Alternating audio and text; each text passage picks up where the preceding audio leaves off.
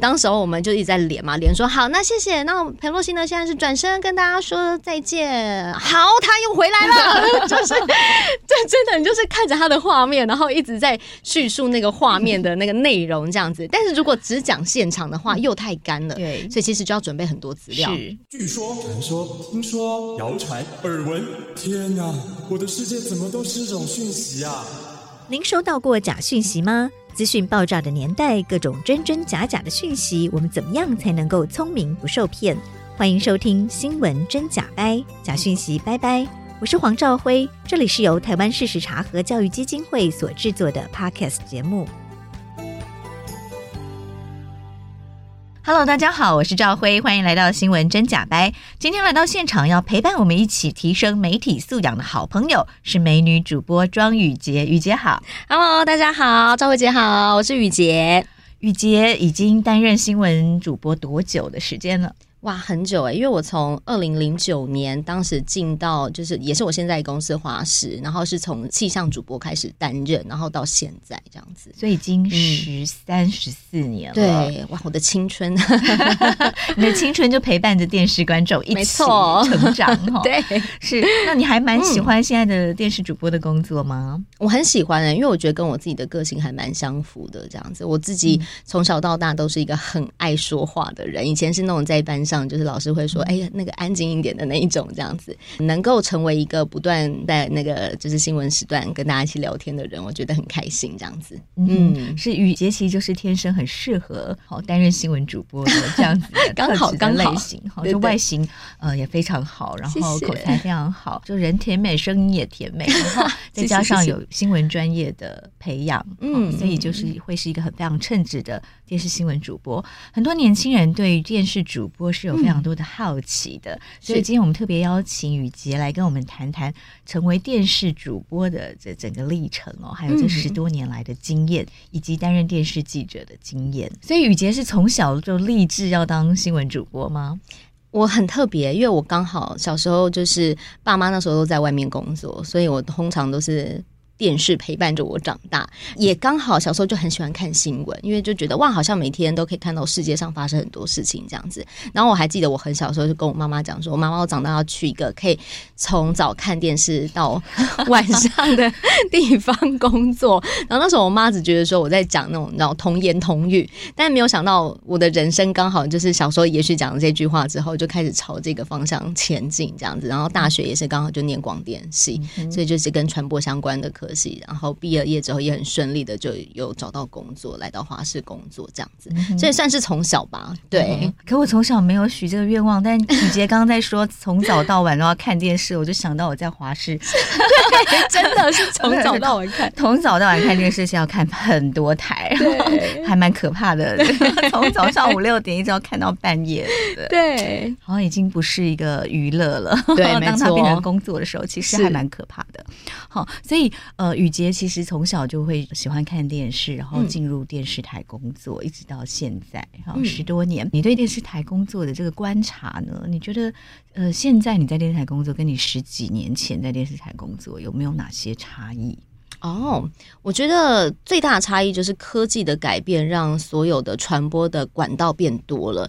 就是像如果从小开始讲起的话，那电视它就真的是一个电视而已嘛，就是它是一个无线的状态，然后家里打开遥控器，你看的都是电视台帮你准备好的所有东西这样子。那某个程度，在二零零八、二零零九年，当时手机都还没有这么发达，天哪，有多久？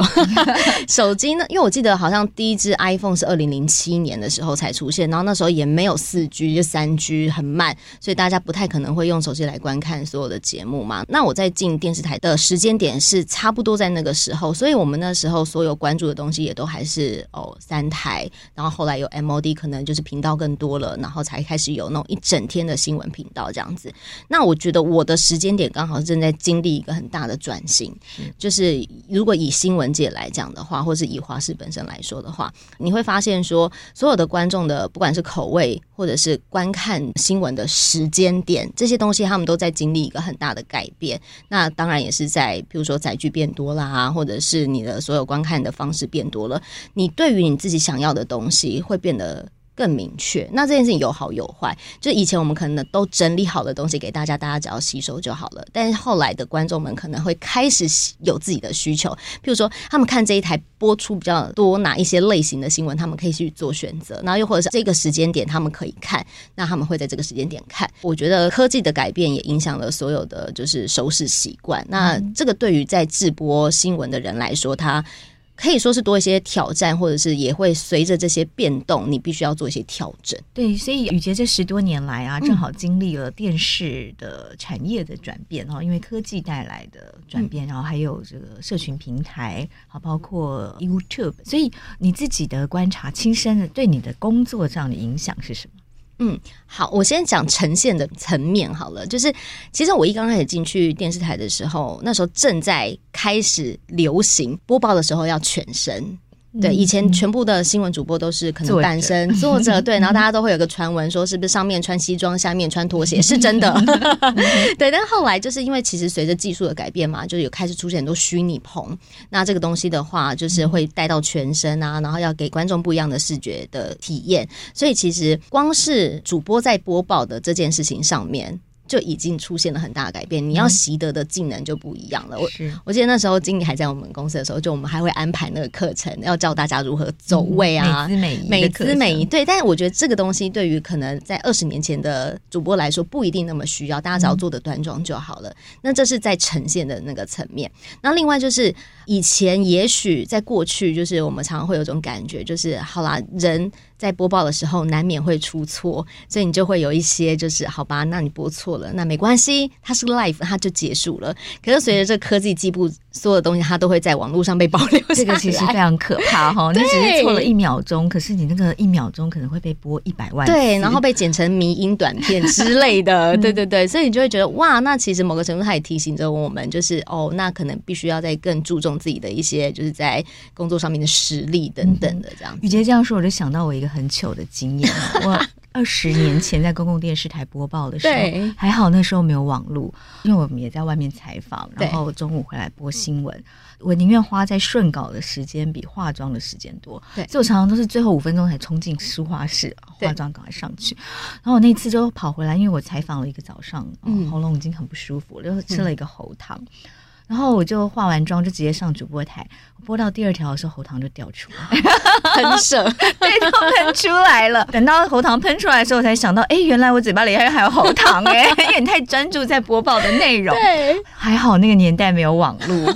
摄影师表示，对，吓一跳。所以如果那个时候有网络，然后这个画面被放到网络上，哇塞，超经典，就会变成一辈子被大家记忆哦。你好像你播报的再好，人家都不记得，会帮你取一个外号。叫喉糖主播 是，所以有网络，然后把所有的影像都可能留在这个网络世界里永久，其实还蛮可怕的。对对对，你也消不掉，因为它会被大量复制。嗯，是。所以语婕提到的这个经验，嗯，是主播的一个嗯提醒，对，也是非常大的压力哦。没错没错，对，因为主播其实都是真正的 life。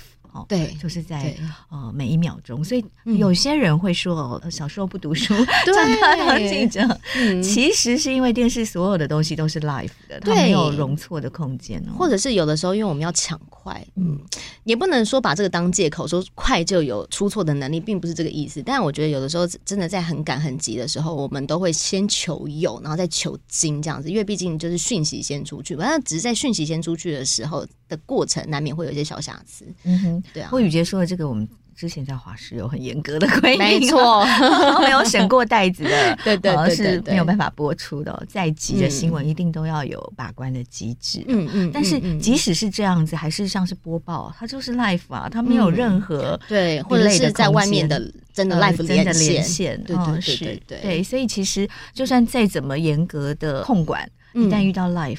好，还是有很多东西，它是第一时间就是直接面对观众。对对对对对，没错。对，所以身为一个新闻主播，你要面临这样的压力，有没有经过一些这个调试啊？然后怎么培训呢？先说你有没有那个很糗的经验哈？很糗，有啊，我就有一段那个在网络上面那个有百万点播的，我想说，要是那个我可以收费的话，我可能现在已经大富翁了。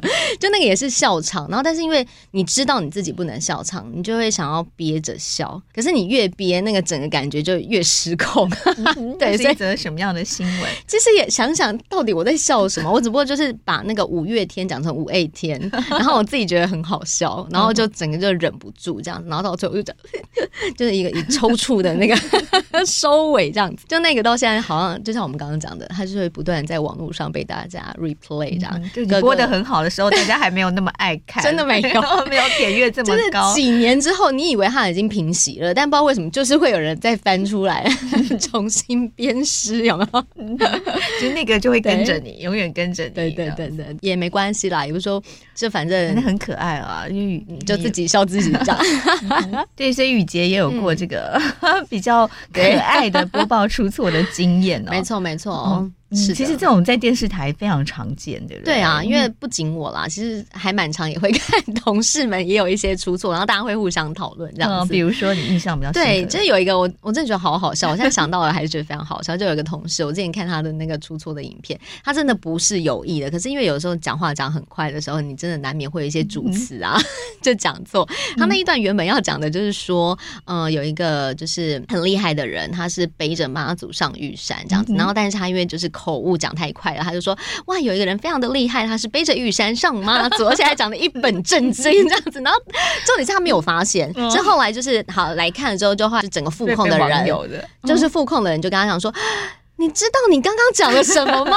然后他说：‘哈，我刚刚讲了什么？’ 然后后来才去看回看，才发现我讲错。那这段影片呢？话说就是现在在网络上，大家应该也是可以找得到。” 这种出错特别会被网友截录下来。对对对对对，我以前在电视台服务的时候，觉得哇，有一些观众他真的很闲，对他可以从早到晚都比我们都还认真，比 比我这样的主管还认真。对对，还跟我通报说，哎，我刚发现一个错误，在大群组通报大家说，哎，或者是我有时候会冲进副控室说，哎，刚刚那个什么错。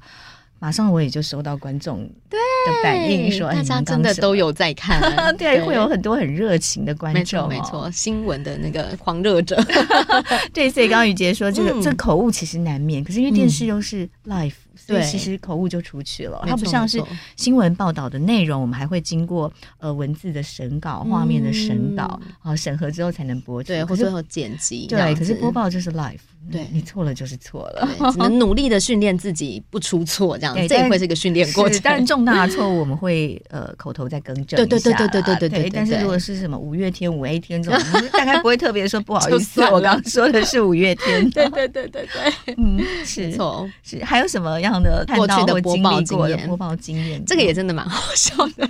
就是在多年前，就是华视有个强档包青天，就可能对现在年轻人来说，他们可能会觉得很遥远，但我们小时候都会看这个。然后有一阵子，他就是重新在那个华视再上映了这样子。然后当时有一个主播，他就是要播说他的内容应该是要讲说包青天就是呃斩奸除恶啊，然后就是惩罚了许多的坏人这样子。然后但因为他可能就一直在看着包青天的那个画画面，所以他就说包青天就斩奸除恶，然后惩罚许多黑人。我说这个不行吧，太不正政治正确，政治超不正确。我说你你大家那时候看完之后也都很紧张，想说天哪，讲了什么？但这个就有更正，这个就有更正，这个太严重。对对对对对，这个也蛮好笑的。如果 Google 网络上有非常多各个主播发生过的糗事，所以我那个喉糖其实相对起来算小事了。至少有一个吃蚊子的也是，对蚊子飞过来你也没办法，没办法哎，闪不了，就你还是要讲话，那也闪不了他。是，而且其实最可怜是要上厕所。对，有时候连播两个小时的那种，等比较长的 SOT 进来的时候，赶快去上个厕所再回来，对对对对对对。也有发生过有人忘了关麦克风，对不对？哇哇，这个很紧张哎，这个我都有特别注意，或者是去之前就跟那个 Audio 说，帮我把那个声音拉掉。对，就要呃，副控室必须要赶快，对对对，危机处理是。呃，不过这个我们正好也跟我们的听众朋友分享一下电视台的这个作业流程，因为刚刚讲到副控室，对，没错。好，其实像我们如果是以一个主播的一天来讲好了，就是我们一开始在进公司的时候，以播午间新闻来说，我们都会先开那个就是中午的会议。议嘛，那所有的长官啊，或者是主播以及呃，就是各个组的主管，我们就会一起开会讨论出来。是就是早上八九点的时候，会先开一个晨呃午间新闻的会议。对，没错。然后当我们就是把我们今天所要采访的内容就是已经确定好了之后，记者们就也会出门开始去做这些我们拟定好的方向的一些采访，这样子。然后回来的这一段期间呢，那主播就是也要先开完这个会之后，他就会比较理解，就是说那整个的新闻的他的今天我们这一个小时的内容大概会是做什么这样。所以其实有很多人都会问说，哎，那如果大字稿突然坏了怎么办？那这会议就会很重要，因为我们都会觉得说啊，其实主播好像是看着大字稿在说话，但不一定，因为。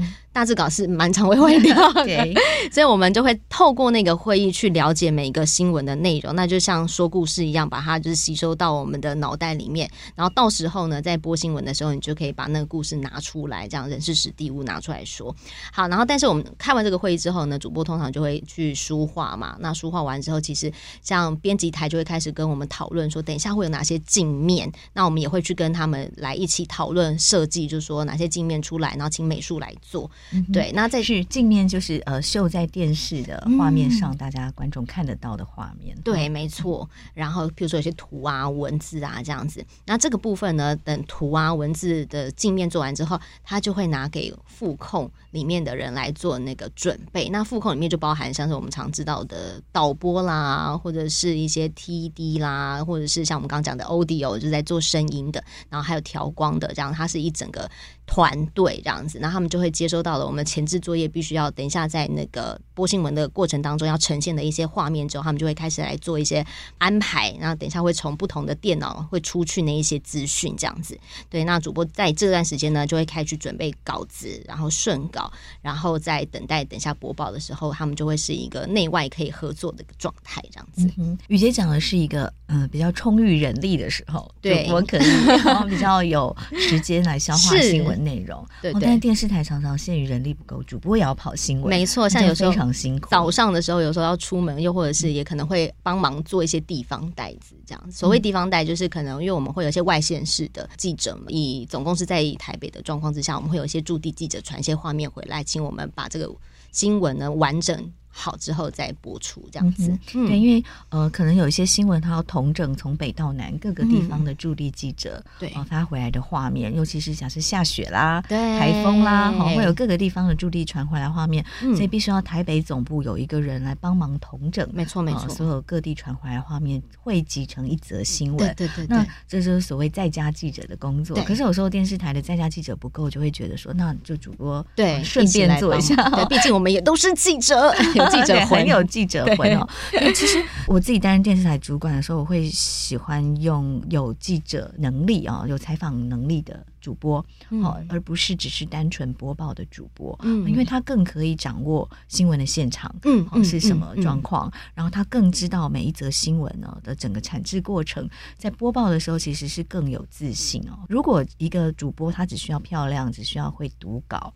那其实就像是一个没有灵魂的播报，嗯，不晓得雨洁自己的感觉。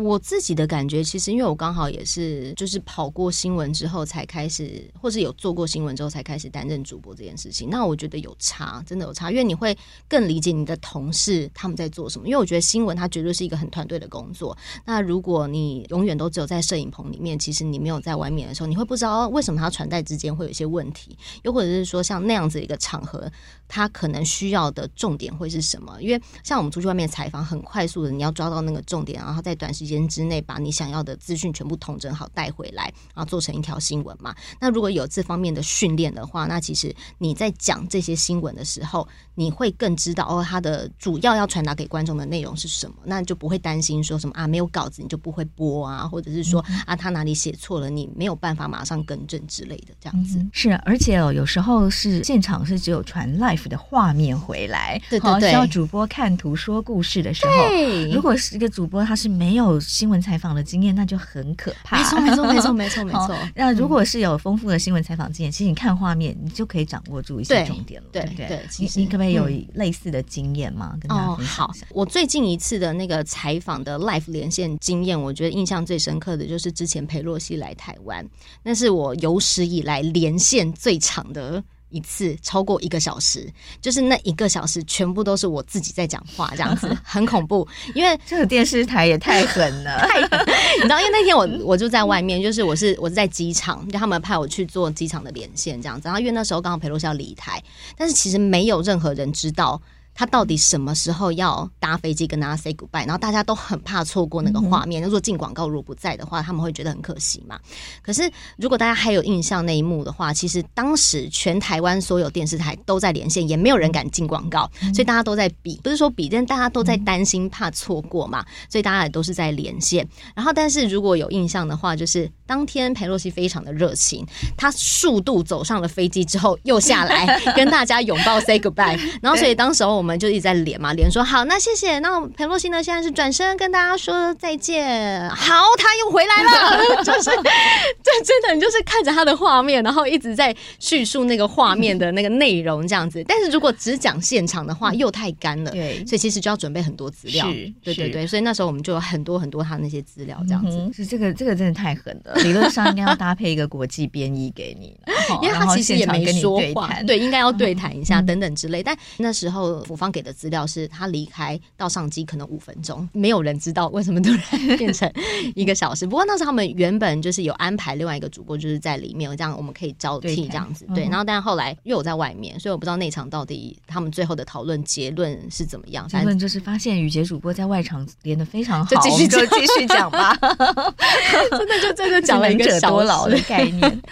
对对对，让我们来谈谈在疫情期间的特殊的采访跟播报的经验。这大概是全人类共同面对的一个特殊状况，还好现在已经慢慢脱离疫情的阴霾。嗯，我们现在谈谈雨洁，而且还是很厉害的鼓手，为什么会是有这样特殊的兴趣？嗯，嗯，其实我从大概高中的时候就发现我还蛮喜欢音乐的。那时候高中参加社团就是热音社，然后一路到大学有自己的创作团。那时候是我先前一个团，比较玩偏朋克。流行的乐风，然后后来就是随着年纪的增长，就觉得嗯，好像可以换一些不一样的音乐。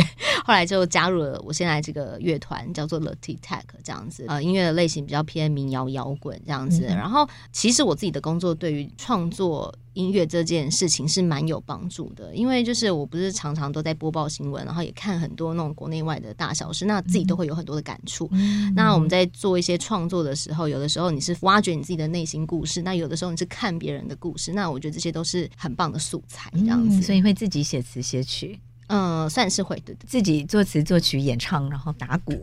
对，那我们 Tic Tac 的主要创作者是另外一位主唱啦，对，比较多是他的，嗯、但是我们都会一起讨论。就我常常会给他很多想法，就是哎、欸，我今天看了什么东西，我觉得好有感觉哦，然后就觉得说，那是不是有些故事可以分享啊？那我们会有一个共笔的那个日记吧，就是我们会一起把自己每天看到的东西写上去。那我就常常会把一些我看到的新闻，我觉得很有感觉的写上去，然后那些都会变成我们。创作的养分这样子，嗯，就是新闻播报的另外一种形式的心得感想。对对对，用不同的方式让更多人听到这样子。嗯嗯，是我们今天的录音师博瑞哦，其实也是电台 DJ，去年才见面的，对，才刚见面几个月。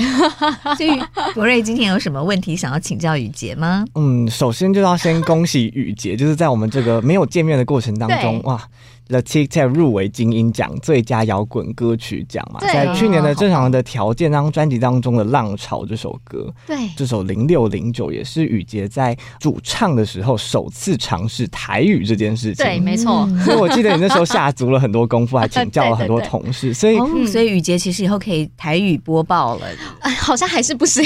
对，我刚刚 在想问说，哎，有开始台语播报吗？或者是在播报的过程当中，其实应该也有受过很多的需要。学习的地方跟尝试的地方，我其实之前有努力的跟，因为我们华视有个当家的台语主播叫做林玉珍玉珍姐，这样这一首歌的歌词，我的确就是。我们写完之后，我有请他帮我校稿跟润饰，然后还有跟他请教发音这样子，因为我很怕念的不标准。嗯、我在这段过程当中，其实我还蛮常跟他请教台语的，然后他也非常的热情，他就说：“对，就是华视应该有多一点人可以播台语，你来练习。嗯”然后过程中他就拿稿子给我，这样，然后说：“你来念念看，这样子。”然后还念完之后说：“哦，好，你要再努力。” 他觉得很可怕。对，但其实我们家都讲台语。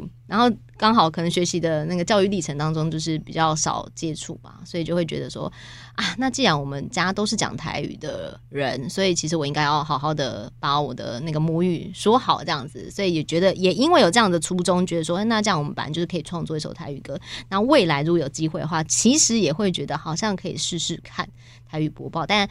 我要努力，是，所以呃，想要创作台语歌曲，就是因为那是自己的母语，对对，嗯、比较想是这样。想要谈疫情，然后、嗯、用台语，是不是更很多的更基层的台湾民众可以有更多的同感？嗯，又或者是我觉得就是跟身边的人吧，就是身边的人很有同感，这样子。我也很希望可以唱一首，就是我家长们，我的就是因为我我本来想说我的奶奶，但她过世了，因为我小时候就卡着，就是我一直没有办法好好的跟我奶奶聊天，因为我小时候台语真的非常的不好。然后等到她过世之后，我觉得哎、欸，那好可惜哦，这样子。我觉得那当然觉得那也可以做一首，就是。哦，家人们都会听得懂，可以一起唱的歌，这样子。嗯，是。所以雨杰刚好提到创作的养分很大一部分是来自于新闻采访跟播报的经验，没错。哦，但是雨杰其实曾经为了这个。打鼓啊，演唱啊，嗯、一度请辞电视台的工作了，好疯狂哦！对，当时是怎么样就做了这样的决定？其实那时候刚好有几个转捩点，因为其中一个当然就是年纪，因为我那时候刚好要满三十岁。因为我在三十岁之前，其实我都非常专心且投入在我的工作上。当然那时候也还是有。自己的乐团啊，就觉得说我我好像可以试试看，就是如果只认真做一件事情，就是乐团这件事情的话，那有什么样的发展的可能性？而且那时候刚好是我们团的第一张专辑，嗯、那时候要发行。其实像很多的独立乐团，就是我们没有很大的资源，所有东西都自己来。那我自己也觉得哎，蛮幸运的，因为我又自己是记者，所以像新闻稿我们就可以自己写，嗯、对，等等之类的。然后还有呃很多一些发行的事宜，其实蛮累的。但我觉得那一次也是一个蛮好的经验，我就全心投入自己来做一次乐团的事物这样子。然后后来就觉得 OK，那我有做到了，然后就继续工作。嗯是啊、哦，我还记得我刚到华视新闻部担任主管的时候，宇杰其实是正职是鼓手。对对，没错，part time 才回华视播报新闻。对对对对对对，我就一直说服吕杰说，嗯，你要不要回来？对对对对，于是还蛮难。服，刚开始还蛮难说服的。对对对，后来也是因为遇到疫情。对，没错没错，因为其实刚好在那几年，我也在有回去学校念书，所以就是也觉得啊，那刚好就是等学位毕业了，对对对对到了，然后对，就再回来，这样蛮好，蛮充实的。是是，所以回来呃，也因为疫情，所以语婕又专职回到电视台，因为呃演出的工作可能暂时就没有比较没有办法进行嘛。那个时候，我后来对对对，就还有做一些安排，因为刚好那一阵子其实也就是在创作嘛，比较多时间在创作的话，就不会有那么多要一直往外跑的机会，这样子。那又重新回到电视台做一个电视人。那个当时的感觉是什么？因为我觉得，其实，在中间休息那段时间，基本上我也没有真的离开这个产业这样子，所以我觉得我反而得到更多的感想是，因为一方面就是我自己也在学习嘛，然后就回学校进修，然后再来就是我有其他的工作经验，我觉得这些东西带回公司或者是带回新闻产业来讲，它是蛮有帮助的。就是不管在以学历学习的东西，比较文本的东西，然后跟就是你在外面的一些经历。你会觉得说，你不会是一个离社会很遥远，只从旁边来观察这件事情的人。因为那时候我们有时候会要提一些，不管是独家或者什么的嘛。那如果我自己是在娱乐产业待的人，那我比较知道这个东西它的真真正的样貌是什么。然后又或者是那时候有些其他的打工经验、工作经验，那我就会知道，那其实不同的产业他们在做的东西是什么，就不会是一个很远，然后你只能去采访，嗯、你反而是在其中的人。那这个东西我觉得差蛮多的。雨杰除了播报之外，然后也做很多采访的工作，嗯，好。另外呢，其实也主持蛮多活动的，对不对？因为雨杰的这个呃播报主持的技巧很好，然后外形也非常好，所以他很喜欢邀请雨杰来主持一些活动。然后雨杰接的活动大家都是很正面的啦，然后公益的居多，对不对？对对，是。晚一点再来谈你的采访经验哦。好，但在播报主持上，你觉得有什么秘诀？这十多年来啊累积的心法，可以跟大家分享。对我而言，我觉得很多东西他没有办法说，我今天上了台之后，突然间会有一百分的表现，真的蛮难的。那如果你要定义一个主持人的话，那就是在这一段，比如说，如果以一个小时的时间好了，这这一个小时当中，你想要掌握一个什么样子的？氛围，因为我觉得主持它本身是一个掌握氛围最重要的角色。这样子，你希望他活泼，那你就要是一个活泼的人；你希望他是一个非常沉稳或者是偏感性的话，那你不管是讲话的口气、语调，又或者是你的那些访谈的内容，那都必须要做一些调整。那我的练习方式其实非常简单，因为我本身是一个很爱跟人家聊天的人。对，那透过跟不同的人聊天，其实你会被他们影响。然后有的时候你也会觉得说，哦，那未来把这个经验，就是平常我们聊天的这样子一个经验，然后放到如果真的是要在主持活动或是节目的时候，你可以怎么样来运用？然后另外我有一个对很多人来讲很怪，但我又觉得这很有用的一个方式，就我很常在聊天的时候会估算时间，对，就是我会，比如说我跟这个人聊天聊聊，我偶尔不是没有耐心，是我会，如果是这样的内容、这样的语速，其实我们已经讲了半小时了。那因为我觉得有的时候，尤其是新闻播报。或者是在外面主持活动，嗯、时间的掌握对主持人来说是非常重要的。要嗯、对，那我就常常会不小心在私底下跟他聊天的时候，会做这样练习。对，就会哦稍微聊一下哦，那我们这样大概聊了十分钟哦，那这就是聊天十分钟的感觉，这样子。嗯，是是是。所以你在主持一场活动之前，你还会做哪些准备？就首先对于这个活动的主旨要够了解。对，因为有的时候主持人会是。当天要比所有人更了解这个内容的人。好，我们如果以一个记者会来讲好了，譬如说举例啊，如果农委会要推什么样的农产品好了，对，那你在主持的过程当中，你总不能只是哦、就是 cue 所有的长官出来讲话没有？那如果今天长官他们突然间麦克风没有声音，又或者是今天发生了什么流程上面的一些变动，你必须要来 hold 一下场子的时候。你要比大家都更了解这农产品的好处在哪里或什么，但是你就要做足所有的功课，那要内化它才有办法可以讲出来这样子。嗯，你有没有比较特殊的主持经验？不管是你觉得自己主持的特别好，或者是啊遇到了什么状况？嗯、啊？我觉得有一次是比较有趣的，算是有趣的经验，嗯、就是某一年我有跟那个黄子佼一起主持桃园的跨年。那跨年晚会这件事情，我觉得很有趣，是因为它常常会有一些，譬如说艺人要赶场，你没有办法理解。嗯或是你没有办法预测得到，那接下来可能会有一些短暂的十分钟，你必须要 hold 全场。然后，因为跨年人真的很多，那有的时候如果你没有办法 hold 好的话，大家会愤怒。对，不过因为当天刚好就是黄子佼前辈，他很厉害这样子，然后跟他旁边就一起学习蛮多的。不过我觉得比较有趣的点就是。那一次我就想说完蛋了，就是我们也不知道，也没事先 ready 好，然后我也不知道到底应该要怎么做会比较好，因为我们就是有一个时间点，就是大家突然间必须 delay 十到十五分钟，就前一场呃表演者已经离场了，下一场还赶没来，对，然后所以我们就在台上就闲聊 乱聊这样子，应该自己马上来演唱啊，打鼓啊，如果台上有鼓的话，对，然后我记得那时候。我就不知道哎、欸，我就突然间有一股勇气，我就是在那边跟那个焦哥在大开玩笑，对，然后那当然是因为他人也很好，就我丢什么东西过去，他就立刻会反击或者什么的，然后所以那一场就是我们玩的其实还蛮开心的这样子，对，然后后来我就觉得说哇，而且重点是因为台下人很多，一旦呢点中他们的笑穴，那个 feedback 很大，其实也会蛮有成就感的这样子，是是是，不过真的太可惜了，黄子佼一定不知道。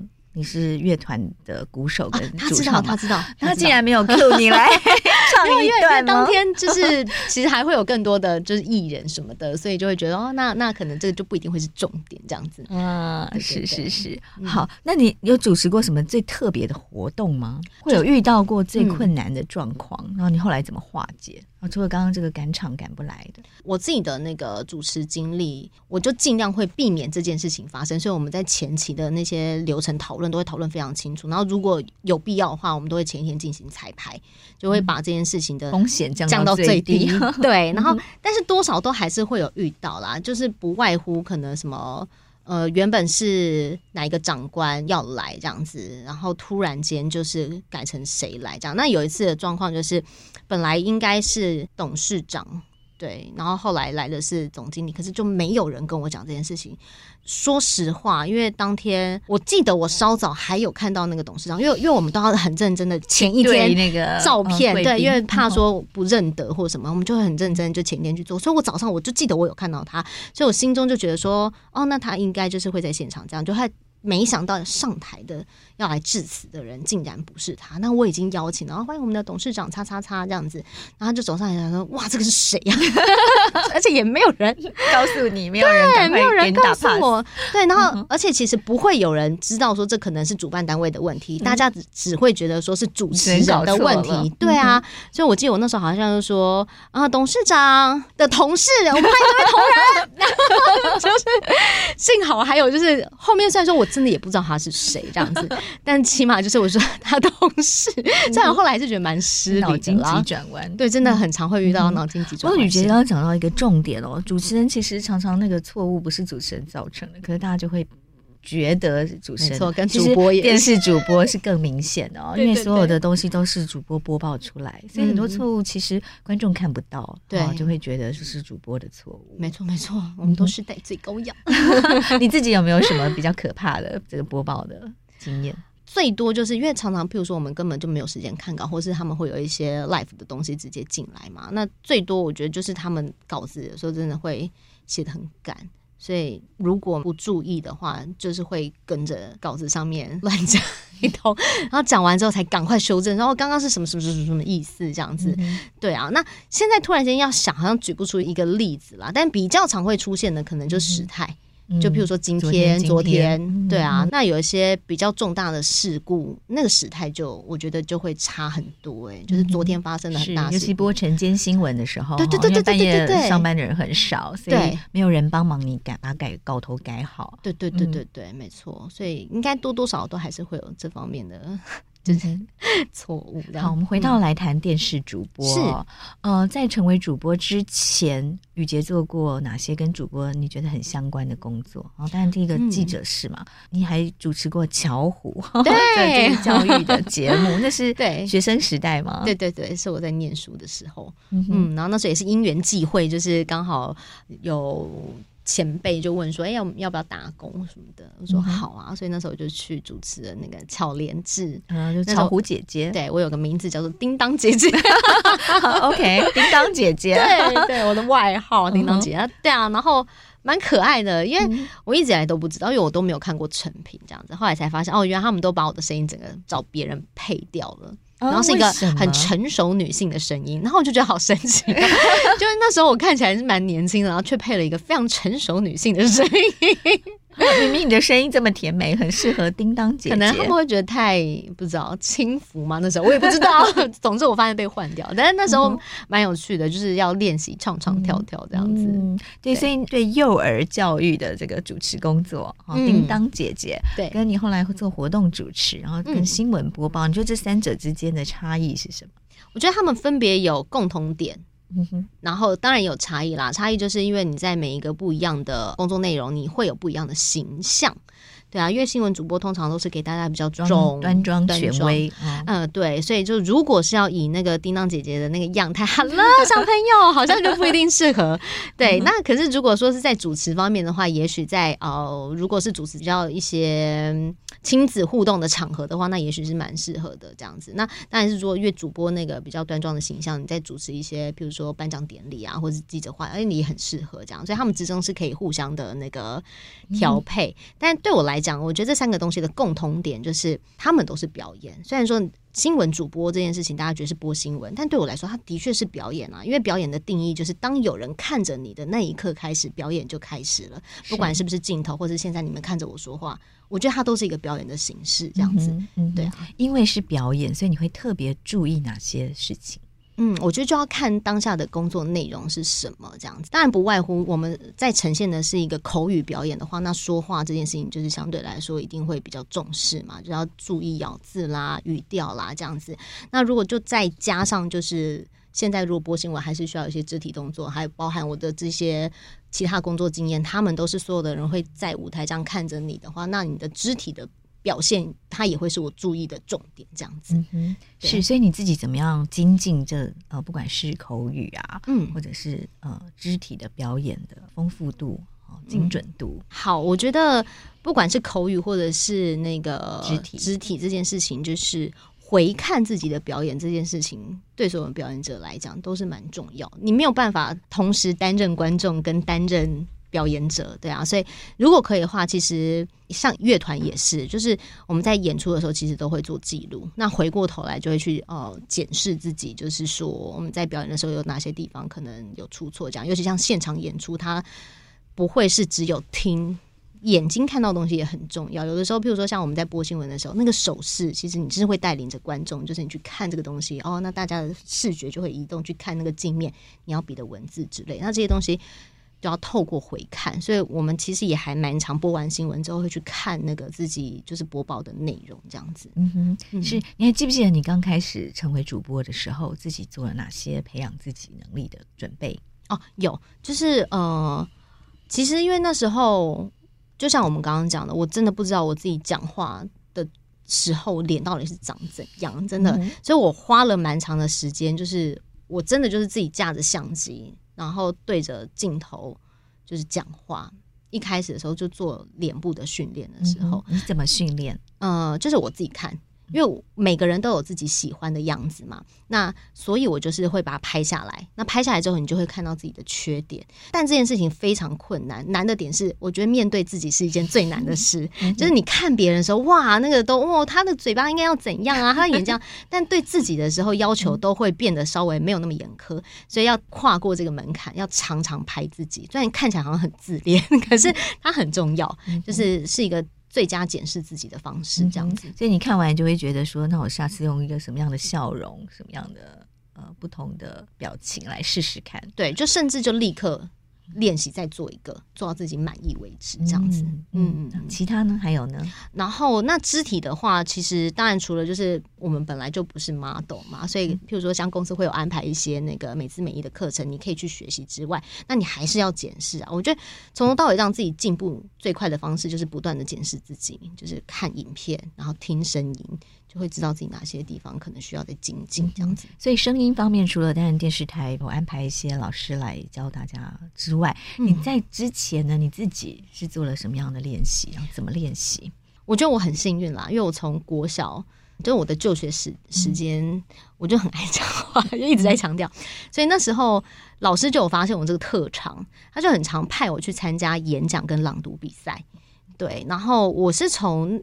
小时候我开始参加比赛，然后那时候可能会有一些指导的老师、学长，或者是后来有一些算是教练级的，在比赛之前会帮我冲刺的人，嗯、对，会来做一些指导。那那一些技巧我到现在都还有记得，嗯、就是一些发音啊、咬字啦、啊，嗯、对啊。后来因为我自己就是很喜欢唱歌嘛，所以我也有去找。就是唱歌的老师上过课，嗯、那我后来得到了一个就是结论，就是我觉得讲话跟唱歌他们有些不同，但是有很大的共同性，就是你要怎么样让自己讲话是在最舒服的方式，然后你又可以让更多人听见这样子。对对对，有没有一些秘诀可以跟听众朋友分享？好，我觉得。秘诀一就是我们刚刚讲到，你要自己常常回听你的声音，因为很多人对于自己的声音他不是那么的熟悉。就比如说我常常说，哎、欸，你讲话的声音怎么扁扁的？他不知道什么叫做扁扁的。那这个形容词每个人的认知又不太一样嘛，所以通常。都会是把它录下来之后，你自己听，你喜不喜欢这个声音？好，如果你喜欢，那就 OK，你找到了一个适合你的方式。如果你不喜欢，你想要开始去改变的话，那你就会去找方向。譬如说，有些人讲话很小声，你希望他讲话声音大声一点。哦，那我找到了一个方向，就是我想要讲话大声。那讲话大声不是说你吼得大力的话就可以很大声，那也许包含就是你要练习的。共鸣，那共鸣就有很多种啊，有些什么腹腔共鸣、头腔共鸣，或是嘴巴的共鸣、嗯、等等之类的。是我们常说要用丹田讲话哦，对，唱要用丹田唱歌，怎么练习？好，呃，我的这个流派呢，比较不同的地方是，就是我们没有所谓的丹田在哪里，因为丹田这个东西听起来太虚无缥缈。对对 对，所以应该是，呃，我通常都会想象，就是身体就像木吉他一样，它是一个。一个腔，你要怎么样在这个腔里头呢？让这个气可以顺利的流通。那当然是你吼得很大声是一种嘛，就是你可以用你所有的身体全部力量，也许就从你的肚子，那就可能大家俗称丹田，讲的吼得很大声，让对面听得见。可其实就如果扣掉说我们是那种铁肺歌手，我们基本上只是主播或者是要在录音室录唱的话，也许更需要去拿捏的就是你对于气的掌握。大家常常会说啊，你讲这句话，你唱这个音，你的气真的不够吗？其实够诶、欸，因为我们常计算，就是 我们讲一段话需要呼吸，其实我们可以讲非常长一段话才需要呼吸。只是大家对于说啊气很长这件事情，就会觉得好像自己办不到。但大家可以常常观察自己，观察自己很重要。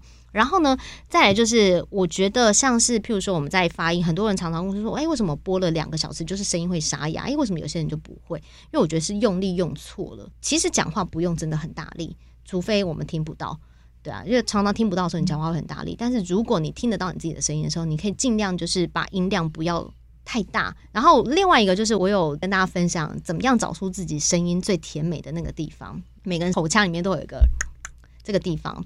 然后这个地方每一个人的不太一样，但是你可以去找自己这个地方最响亮的地方，那个会是你发音最甜美的点。那你可以示范一下，就是每个人都不同，大家都可以一起试。就是这个地方，这个地方好，那我就尽量把气从这个地方出来。那如果是轻轻讲，其实就算是轻轻讲的话，它的共鸣点也还是会好的。然后再配合你的嘴型，其实有时候。大家咬字不清楚，并不是因为他对于这个字不熟悉，或者是他不常说，是因为他对于他自己的嘴型不一定那么的清楚，这样子。以很多人说话，他其实嘴巴没有张开。对对对对对对对对，唱歌也是。嗯，对啊，就是这可以讲很久。但刚刚就跟大家分享一些，我这是一个非常实用的技巧。对对对对对。还有呢，什么样可以比较有气，比较有气场？你怎么自己练习？我的练习方式其实也很一般呢，就是我真的就是。自己常常讲话，因为很多人都会，譬如说，他都会有种感觉说啊，我要上播之前，我不要讲太多话好了，或者是他平常啊，为了要保养嗓子，就不常讲太多话。这一点我认同，可是我觉得。人体很神奇，它很需要开机，嗯，对，就是就让它暖机一下。对对对对对对，你可能就像跑马拉松的人，他不太可能一天他就突然间，哦，我好会跑，就是跑了不到几百公里这样子。那如果你是一个必须接下来要担任主播，你可能一讲就是一个小时的人，那你可能平时就真的要多多练习，就是试着跟大家聊天，然后是。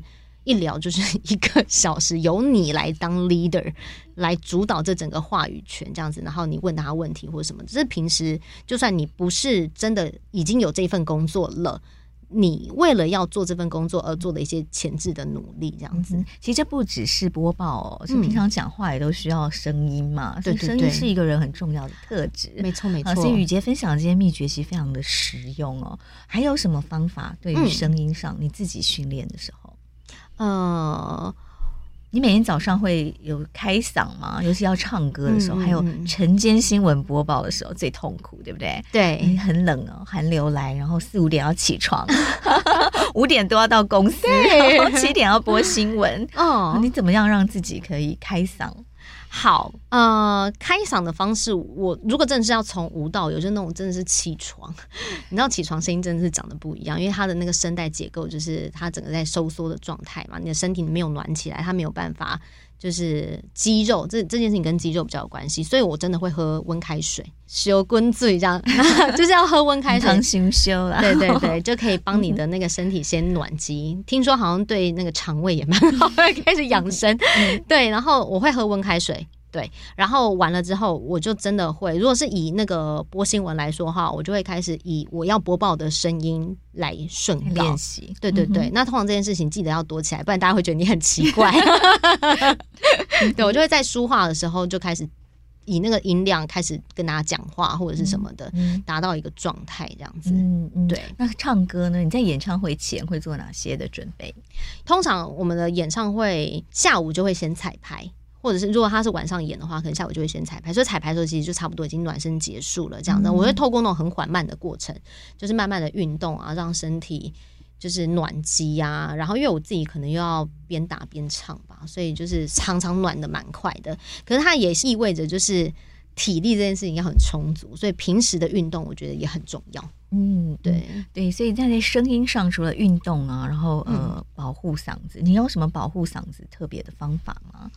我觉得嗓子会喝蜂蜜水啊，哦、或者是什么。我真的还好、欸，因为我相信人体这件事情它是会主动修复，所以能做的事情就是不要破坏它。嗯，对啊，就是不烟不酒，就是很一定嘛，因为保护嗓子不二法门。然后平时真的也不要操坏它，因为人的声带这件事情，它是一个不可逆的状态，它就跟。白发一样，它就是不可逆。嗯、你能做的就是尽量不要消磨它，就你可以正常的使用它，它跟那个汽车的电一样，你要常常发动它，你要正常使用。但是你也不要就是把它操的太猛，所以就也不要大喊。然后尽可能的话，就是呃，也不要吃太多刺激性的东西。对，嗯哼，是。然后另外呢，我们也来想要谈谈呃雨杰的这个新闻采访的经验哦。你也采访新闻从十几年前一直到现在，都还是有在做采访吗？嗯嗯，你喜欢采访工作吗？很喜欢。为什么？因为我就是一个非常爱问问题的人。我小时候是被我妈就是念叨，就说你不要再问了，我真的不知道这样子。那至今也是，就是。我没有发现我有这个，这样算怪癖嘛？反正我就很爱打破砂锅问到底，然后身边的人都觉得我很烦。嗯、然后就有一次，就是我大学同学那时候，我们就在聊天，然后我就一直问，一直问，一直问，然后他们就说：“哎、欸，你好烦哦，你都一直问，你要不要去当记者？”好？然后我就突然间觉得，哦，也许这是一个很适合你的工作。对对对对，因为我本身就是一个很好奇宝宝，对，很好奇，对，所以我觉得到了采访现场，然后我可以一直。毫无顾忌的是求得我要的答案，这件事情对我来讲非常满足。其实我也是，我想对不对？当记者的人都是有这个特质 哈。对对对对，你的工作就是可以不断的问问题，然后对于你想要知道的东西，别人也会愿意回答你。跟你说，如果你没有这个记者身份，你去问人家，会觉得为什么要怪的？都为什么回答？要告诉你哈？对对对，是。所以你本来就很喜欢这样子的工作。嗯，你有最特别的采访经验是什么？这十多年来。采访经验，我觉得呃，当然访问过的人，我现在其实有很多都已经忘记，但是我觉得要讲新闻魂这件事情，有一个经验，我觉得很有趣，就是呃，那是哪一年？二零一七还二零一八年？那时候花莲大地震。对，然后当天我其实就真的是在休假，然后整个超级邋遢的，我就住在花莲。然后大地震发生的当下，你是去花莲玩假的。对，然后我那时候只觉得，哦，怎么我开在一座桥上，那个桥好晃，我还以为我头晕这样子。然后后来不对，我发现那个路灯整个摇到不行这样子。然后后来走到一段路之后，我就发现桥断了，就是前面的桥断，然后觉得哇不对，这个地震真的非常的大。然后那时候还好不是你正在过的那座桥。对对对对对对对。然后可是通常大家第一时间可能就是报平安或是逃跑的，但你知道，身为 我就立刻下去。然后那时候警察还没到哦，然后我就到了那个桥，然后我就想要跨过去，然后所有的人就说：“哎，小心这样子。”然后我说：“哦，没关系。”我是记者，就有金刚不坏之身吗？并没有。对，然后当天我就到那座桥嘛，我忘了那座桥上，就要通往七星潭的桥，然后它就整个断了，然后裂了这样子，然后我就到那边，然后其实驻地记者也蛮快的。那时候其他家，我那好像是民视吧，明视跟东森的驻地记者就先到了这里这样子，然后后来我们就互相看了一眼，然后就同业这样，然后很帅，然后同业，然后就一起过去那个桥这样，因为。那时候我就刚已经打电话回公司了，然后就跟那个当天值小夜的长官讲说：“哎、欸，我在现场。”他们说什么？你在现场？我说对。然后说要连线嘛，然后就连，我们就电话连线，手连线，对，就手机连线这样。嗯、然后后来就连完了之后呢，会觉得说哇。这个是我的责任，这样不知道为什么，明明就不是，你就是在放假，可是你就会有一种那是自己的责任。只要是记者，二十四小时都是带有这个身份。对，然后后来就听到那个其他的就同业就说他们要去那个大楼，就那时候有一个饭店倒塌，因为他们驻地记者都会有分，就是谁谁谁去这个 A 场地，谁谁去 B 场地，各电视台或各个新闻。呃，单位的驻地记者通常只有一位，对，他 cover 的范围跟场景非常多，所以大家要谈好分工。嗯、我们家的记者就是那时候是在那个饭店那边这样子，然后他原本有问我说：“那要你现在过来饭店那边，然后他再去另外，因为那边有三处比较严重的地方这样子。”然后我那时候本来想说：“好好好，我要过去这样子。”然后其中的一个那个民事的大哥还说他要骑机车载我过去这样子。然后我这时候才突然间想到啊，我的同伴们呢？因为我们是一群人，就是 在旅行。我那时候才回过头来看到，哎，对不起，你们都还好吗？所以你在那之前完全忘记你有同伴。对，然后后来才就是赶快打电话跟他们联系啊，然后我就问他们还好吗？因为我就自己一个人一直往前跑，然后也没有管他们在后面干嘛这样。然后我们还有一群人，因为那时候我朋友是开民宿，然后我们还有一群人就在民宿那边，然后民宿那边其实地板也都裂了，非常危险。这样我赶快打电话关心一下他们什么的。然后直到了那一刻。我都还没有想休息，然后晚上之后他们就说，因为突然肾上腺素分泌旺盛，没错。因为原本我们的夜间新闻十一到十二点嘛，那天就延棚十二点到一点，然后就说，那你可以连线吗？我说可以，他说你 OK 哈，可以，啊要露脸的哦。我说可以，说他也就在网络上留下了一段，就是我整个大素颜 戴眼镜 连线的画面，这样子。嗯，对啊，是玉洁非常有新闻魂哦，不会说为了顾及形象，一定要美美的，所以就呃不愿意连线。对，因为那天刚泡完温泉，你知道吗？整个人非常放松。嗯，不过记者就是一个呃认真，或者是说呃对于自己工作的使命感的记者，真的是这样哈。那碰到地震的时候，你可能第一个时间不是逃命，而是。可能拿起手机想要拍下地震的画面，对对对对对对对，真的会 是，对，所以这是你在呃整个记者生涯里面一个很特殊的经验哦，没错。好，雨杰今天跟我们分享了很多你从播报、采访、甚至主持，好，甚至在乐团的经验哦。你会怎么建议年轻人，如果他对于电视主播这份工作有向往的话，他应该开始培养自己哪些能力？嗯，好，我觉得如果我们把那个主播的那个五星等级拆开来分的话，他可能会具备包含像是呃面对镜头的一些仪态，然后播报的技巧。播报技巧的话，就包含声音、语调的一些训练这样子。然后再还有就是你面对这个镜头的时候的眼神，对。然后再来的话，就是如果你既然喜欢这份行业的话，你当然就是要对这份行业有所熟悉。如果可以的话，其实我觉得在大学时间。可以尽量的到电视台做实习，那你就可以看到这个公司的样貌，而不是从外面来去。揣测就是接下来我的未来可能会长怎样，然后另外就是我我自己觉得啦，因为这个也是那个焦哥跟我分享了，我我很喜欢他讲这一段话。他说，如果你想当电影导演的话，那你要多看一些电影；那如果你想要当主持人的话，你可以多看一些综艺节目；那如果你想成为一个新闻主播的话，那你当然要多多看新闻，你就会知道说，那整个新闻的流程，还有一些新闻的类型。那你平时其实没有人拦得住你，你都可以在家自己假装自己是主播。你可以做练习，对，然后当然就是如果可以的话，其实就毕业之后，如果可以到各个电视台里头，先从记者开始担任起的话，那我觉得它会是一个很完整的历练，这样子。嗯哼，是你刚好特别提到眼神，眼神你又是怎么训练呢？眼神的话，其实也一样啊，因为你看不到自己，就是回看，就是回看，对啊，嗯，对。但是你即使知道自己的眼神有问题，但是怎么调整呢？嗯，那就要看问题出在哪里。比如说，你是一个很爱眨眼睛的人，其实你透过回看之后，你就会知道，哦，那我自己是一个很爱眨眼睛的人。比较多的人可能会有挑眉问题，你可能就必须要。练习看看，尽量就是我们的，如果上半身不动，然后眼睛只有放大跟缩小的这样子练习，而不是就是你知道，就是会有一些挤眉弄眼太用力的话，那这部分我觉得一样可以透过回看，然后你会知道你自己的肌肉状况，那这个东西是可以好好慢慢的锻炼的。嗯哼，非常谢谢雨杰哦，提醒我们的年轻人，如果对主播工作有兴趣，应该要培养自己的各方面的能力。嗯，那对于一般观众呢？你对于电视观众有没有什么提醒？观众在看电视新闻的时候，有没有哪些媒体素养也是您特别想要提醒大家的？好，因为我觉得现在的资讯量就是在不管是网络或者是那个电视当中都非常的大。呃，如果我们在评判一件事物的本身，它的我们不讲对错好了，就讲它的真实与否的话，那我觉得大家可以就是透过时常的做资料搜集这件事情，那是可以被避免的这样子。因为譬如说，像我们常常会有一些。